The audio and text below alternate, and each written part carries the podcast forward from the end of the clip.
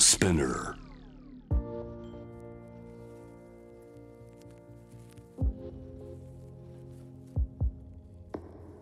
藤原信也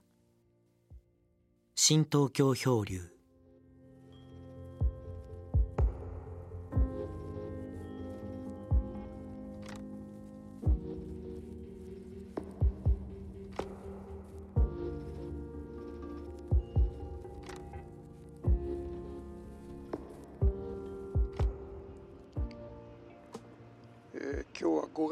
12日の木曜日です今ちょっとあのこの録音に騒音がすると思うんだけども新幹線に乗ってですね新幹線に乗って、えーソニー製の小さなテロコで、えー録音してますえーっとこの品川8時17分発で、えーこのまま乗ってですね、えー小倉九州の小倉ですね。まで行ってそこから鈍行に乗り換えて私の距離の門司港に行くという工程なんですね。僕は大体ねあの最近は飛行機乗らなくなっちゃってあの別に飛行機が怖いとかそういうことじゃないんだけどもちょっといろいろ手続きがね面倒なもんだから、えー大体まあ長距離でも全部その品川辺りから新幹線にパッと乗ってそのまま行くんですね。やっぱりあの電車のあのこの新幹線の場合はそういう意味では手手がかからないっていうかそれとそのもう一つはまあ長丁場の旅っていうのは、まあ、そこでなんかちょっとしたねあの小さな仕事もできるもんだから、まあ、そういう意味じゃまあこの新幹線乗るっていうのがルーティンになってますね。で今日あの新幹線で、えー門司港まで行くのはですねあの、えースイッチコーポレーションというところに出している出版社の「あのコヨーテ」という雑誌があるんですけどもこのコヨーテのほぼ全ページを使ってあの僕の特集をやるということで、えーまずその郷里の門司港を訪ねると。まあ、編集者も一緒に同行してんですね。当初ですねこの「コヨーテ」の特集っていうのは、えー今年の9月からあの行われる僕の大きな写真展ですねこれは「祈り」というテーマあの写真集写真展なんだけどもこれがあの9月の半ばからあ僕の距離の北九州美術館。それともう一つあの北九州文学館というのがあってその2館でまず皮切りに、え始まって、え11月の半ばからは2ヶ月間か3ヶ月間かな。あの世田谷美術館ですね。そこで、え開催されることになってですね。でその、まあ、コヨテのその取材っていうのはそれに関連してそのやりたいということだったんだけどもどうもなんかあの僕は何かの宣伝のためにやるっていうのはあんまり好きじゃなくて、えー当初その、えー僕のこのこれまでの写真っていうものを、まあ、今回あの展覧会に展示するんだけども、まあ、そういうものをかなりまあ多用してこうえー藤原氏の写真を語るみたいな形をやりたいということだったんだけどもでもそうするとねこうやっぱり展覧会のこうサブ的な要素になってくるんですね。だからちょ、まあ、それはちょっとやめたいということで、えーいろいろ考えてですね。まあ仮の題として「えー死を巡る旅」というえーそういうタイトルのもとに、旅をすると。まず皮切りに、まあ、僕の距離の門司港に行くっていうことですね。でこの死を巡る旅っていうのはあのまあ私みたいに、まあ、78今年になるんだけどもそうするとですね、まあ、当然あの両親も他界してるし、えー兄弟もね4人の兄弟の2人も他界してる。それからその僕の友人とかねそういうその人たちも、えー、他界してる人多いんですね結構。まあそういうね年っていうことなんですね。で距離なんかに行くと、まあ、小学校からずっとこう本当ずっと小学校中学校高校までねあのべったり一緒だった4人組ってのがいて本当これ親友っていうかまあ兄弟みたいな感じですよね。まあ、彼らもそのその4人の中のですね2人がもうすでにあの近年他界してんですね。まあ、そういう意味でその今ちょっとトンネルに入りましたからちょっと騒音がしますけども、えー、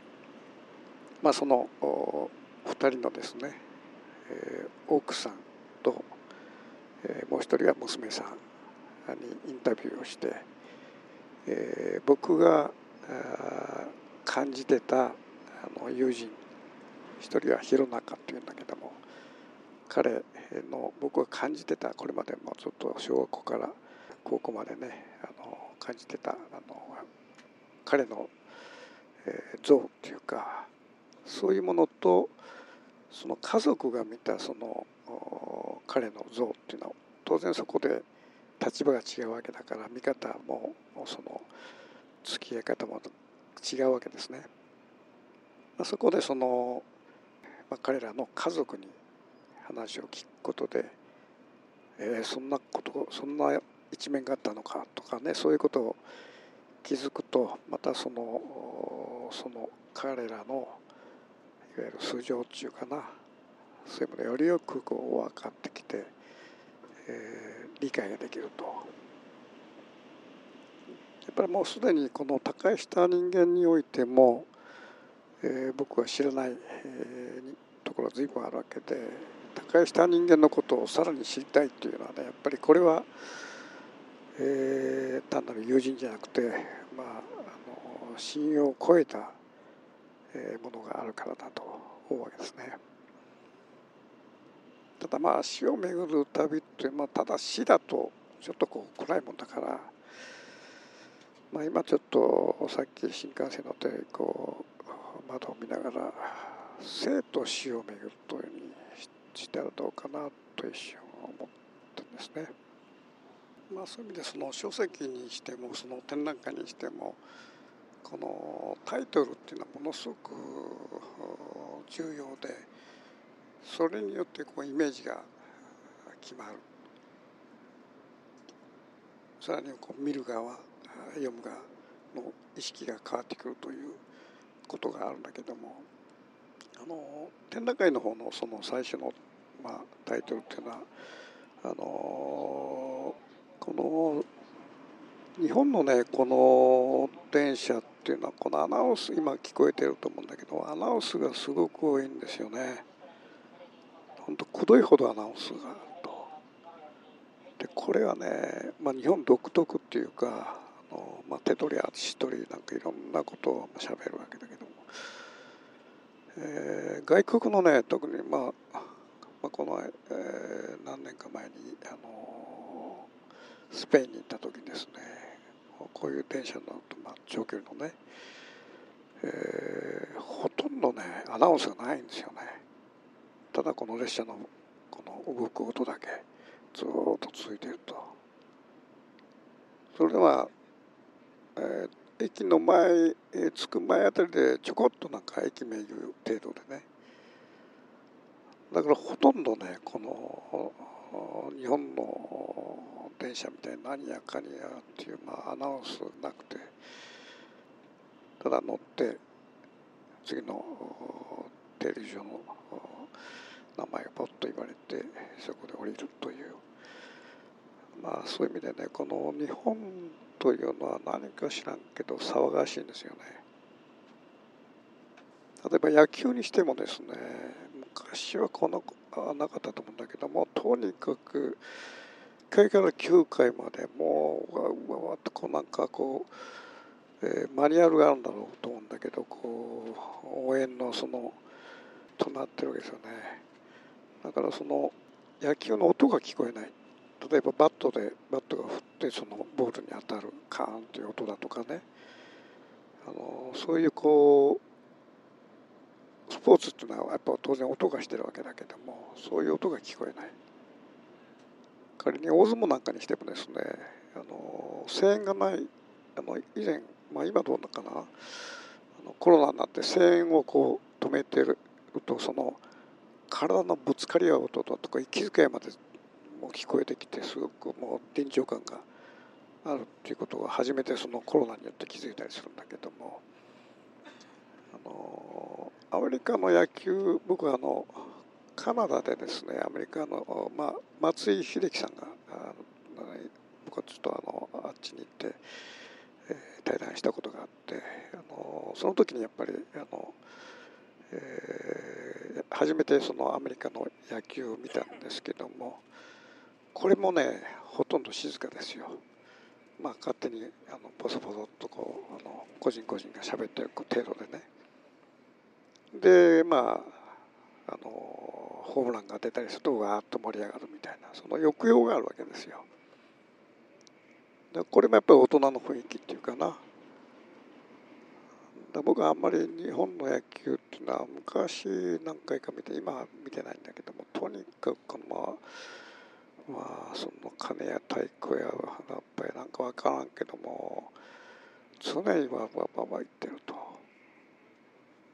でこれなんとかならんかなとね思うわけよ、まあ、新幹線乗ってこんなこと言ってあの今ちょっとアナウンスがあったもんだからそれ横道にそれたんですけども。まあ僕もこの年だから結構昔からね新幹線乗ってきたんだけども。あの昔の新幹線はね本当贅沢だったっていうかあの食堂車。これがあったわけですよね。おそらく今の若い人っていうのはあの食堂車っていうのは知らないと思うんだけどもこれ本当にね贅沢な空間っていうか、えー、この連結した真ん中あたりにその食堂車があってえそこに行って結構ねあの両側に今白いテーブルクロスをかけたテーブルがあってなかなか勝者な、ね、雰囲気なんですよ。そこでメニュー持ってきてもらってその注文してそこでまあ彼に販売を定食だとかねそういうものを食べたりとかワイン飲んだりとかして、えー、車窓の景色を見ながら、えー、楽しむと。このゆったりしたねこの食事しながら車窓の風景を見るというこの姿っていうのはもう本当ねこれ、えー、今どうなのかなこう僕は鉄道の乗る子趣味っていうのはないけどもおそらくこの食堂車っていうのはないんじゃないかな。でヨーロッパの方にはねこれあるんですよねあちこちに。だからまあ効率効率を目指していくと結局まあ食堂車なんて本当こうあの収益からすると無駄なねあのことでどんどんそういうものがなくなっていって、えー、単純にこの電車、まあ、新幹線に乗って目的地に行くというまあそういうふうになってきてるっていうことですよね。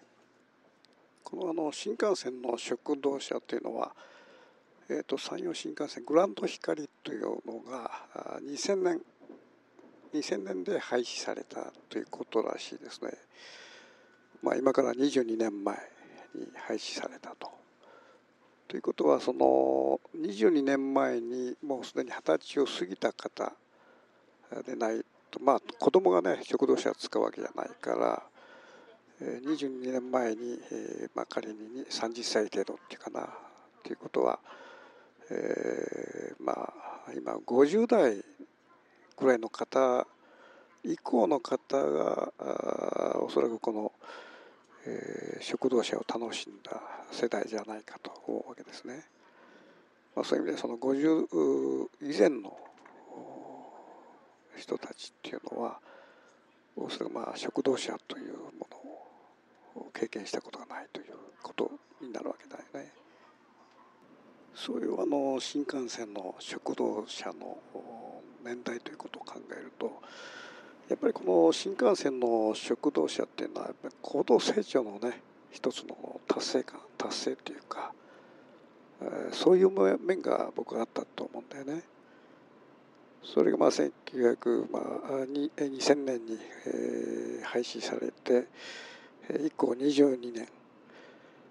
これはやっぱりあのどんどんどんどんこう日本が長楽に向かっていく20年なわけで、まあ、今やもう円安に、どんどんなっていって国力も落ちていっていると。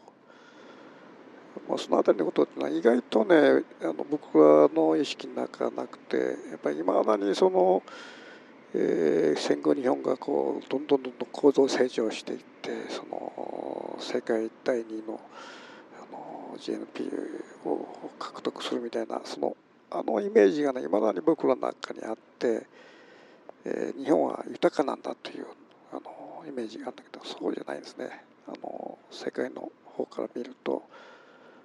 あの日本の凋落ぶりたるや本当あのはっきり見えるわけで。それがまああの新幹線の食堂車廃止を境にこう、えー、見えてくる風景だと思うんだよね。まあ、それと若者のねこの雇用体系というかもうとにかく若者の雇用体系でひどいもんでね世界に比べるとそういう意味ではその新幹線一つとってもこの日本の風景が見えてくるという感じですよね。ただまあ生活がこうスローダウンしていっているっていうことは決して悪いことばっかりじゃなくてあの個人個人の世界に入ってこの自分のその生活を楽しんでいくというそういうまあ時代になっていってるんじゃないかなと僕は思うわけですね。今日はやや薄曇りで、えー、新幹線の窓から流れる風景っていうのがちょっとしっとり感があるんだけどもこの新幹線のねあの車窓の風景っていうのは一つ面白いのはあの時速がね2300キロっていうのはどんどんどんどん風景も変わっていくわけですね。えー、かて鈍行だとねまあ時速50キロ60キロの鈍行とかそういうものだと風景がざっとこう劇的に変わるということはないんだけどもあの新幹線のね面白いところはあのまあ30分とか1時間走るともう風景がガラッと変わっていくというその風土の変化が見えてくるんですねあの時間軸によって。まあ、例えばその東京からあの九州に行くまでの風景っていうのはどんどんどんどん変わっていって関西を過ぎると関東方面とはガラッとまたその風景が変わっていってて特にその青色のペンキですねあの例えばあの屋根に乗ってる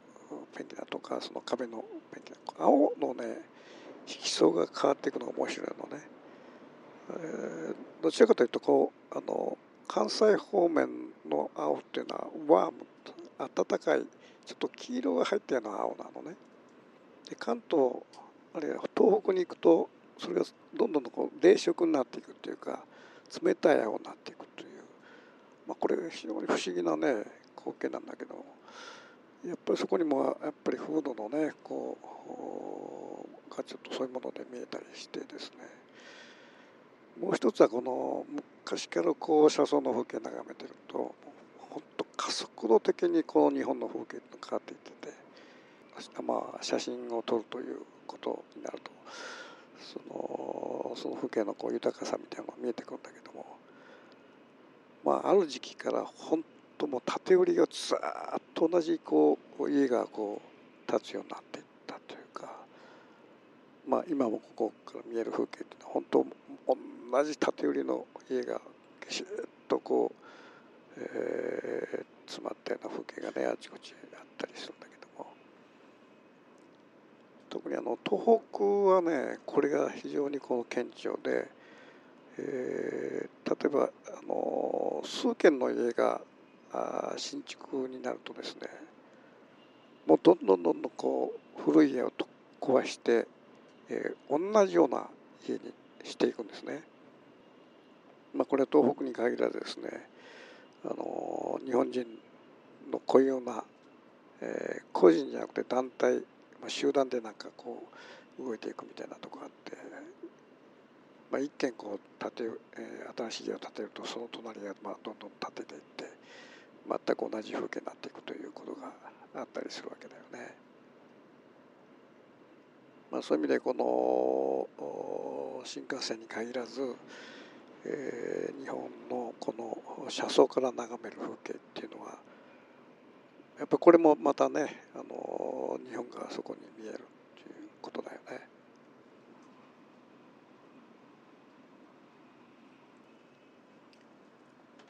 このあの車窓の風景といえばあの僕の、えー、何年か前に書いた短編小説集の、えー「コスモスの影にはいつも誰かが隠れている」という、えー、10編くらいの短編小説を収めた小説集なんだけどもここにねあの車窓の絡んだこう物語があってあるまあ通勤の風景なんだけども大体通勤の方っていうのは大体こうルーティンがあって、えー、どちらかに座るとかどちらかに立つとかなんか決まなんかあのそういう、えー、ことがなんか決まってるようなことがあったりするらしくて、えー、その日はなんかいつもは違う、進行方とは違う方向とは違うこう窓の方に行ったところですね。そこでの流れる風景の中である、信仰の家があってそこに干し物が飾られていると。それが昔別れた奥さん。昔の奥さんですね。それでその方がハワイかどっかに行った時に買ったムームーみたいなものがあの干されていてハッとするわけね。でそれ以降こうその電車に乗った時に常にその、えー、そちら側の窓からいつも眺めてたら、えー、その朝方その奥さんが出てきまあモーロスの昔の奥さんだったわけですね。が出てきて、えー、主人をね見送る風景がちらっと見えると、えー、そういうその中でこうえー、かつての彼女とのとの関係をずっとこう思い起こしながらこう電車乗ってるというそういうその小説があるんだけども、まあ、この短編小説っていうのは、まあ、結構ねあの NHK のドラマ化されててもう数本ドラマ化されてましてね今年もあのこれはまあ映画館なんだけどもその西谷真一という監督で「東京ありがとう」というそういうそのタイトルのもとにその映画がされることになってるんですね。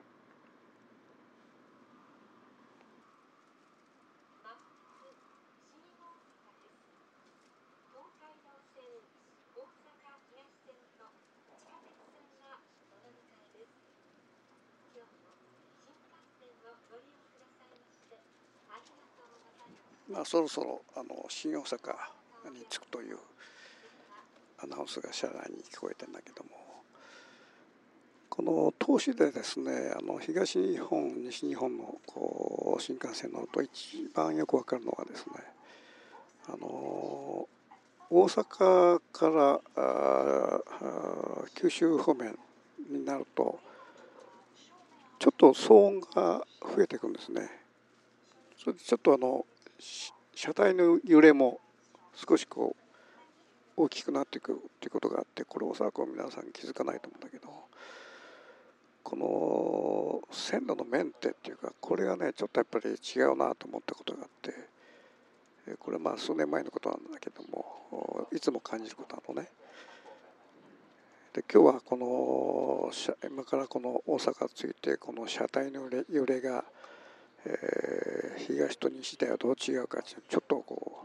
うウォッチしてみようかなとまあそんなつまんないことなんだけどあのそれも一つね面白い体験でもあるわけですね。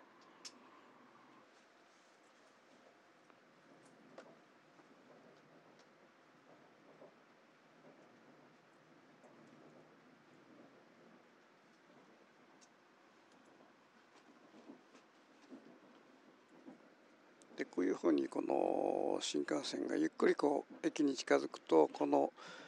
コトコトコトコトといういわゆるあの列車の音ですよね。そのゆったりしたこのコトコトコトコトというこのまあ大阪あの線路の連結部のねを走る時に踏んだこの車輪の音がコトコトコトコトと聞こえてくると。このコトコトコトコトっていうこのリズムこれがいわゆるあの列車っていうかなそれののこう不具合っていうかそういうものが聞こえなくなってしまってまあこれ新幹線はものすごいスピードだからその、えー、このいわゆる列車固有のねコトンコトンコトンコトンというその音がね、えーえー、聞こえてくるわけだけど昔の電車はみんなこのコトンコトンコトンコトンというね音があの聞こえてたというそのスピードのね遅い時代っていうかその音の、えー、聞くとなんかこうゆったりするっていうかまあその意味でこの新幹線がゆっくり走って、えー駅に着く時に初めてそのコトンコトンコトンコトンという音が聞こえていく。でそれで昔のなんかこう、えー、電車の風景を思い出すというようなねことがちょっと、まあ、今ちょっと聞こえてききたんですね。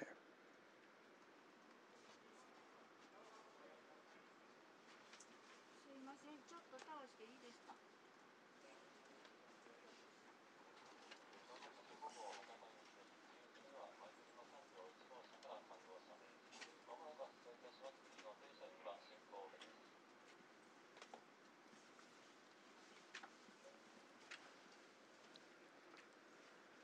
今大阪駅に着いてあの60代ぐらいの夫人が乗ってきて、えー、僕の前の席に座るんだけども、えー、大阪っぽい鉛でちょっとあの席倒していいですかみたいな断り入れてますね。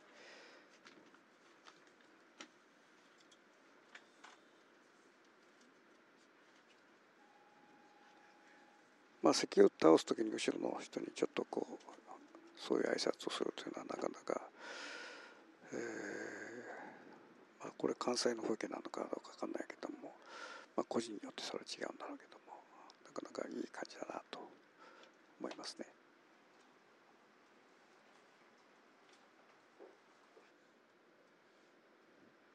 ただね今あのご婦人が前の席に座ったんだけども僕の顔見て「席ちょっと倒していいですか?」って言って座ったんだけどね、えー、倒すかと思ったらほんのね10センチぐらいちょこっとこう傾ける程度でねなかなか奥ゆかしいなとそう そんな感じですね。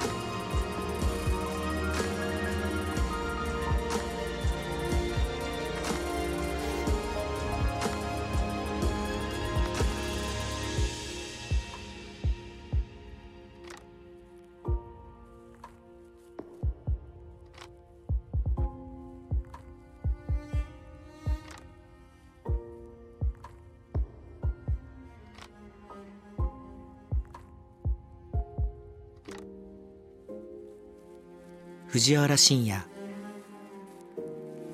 新東京漂流。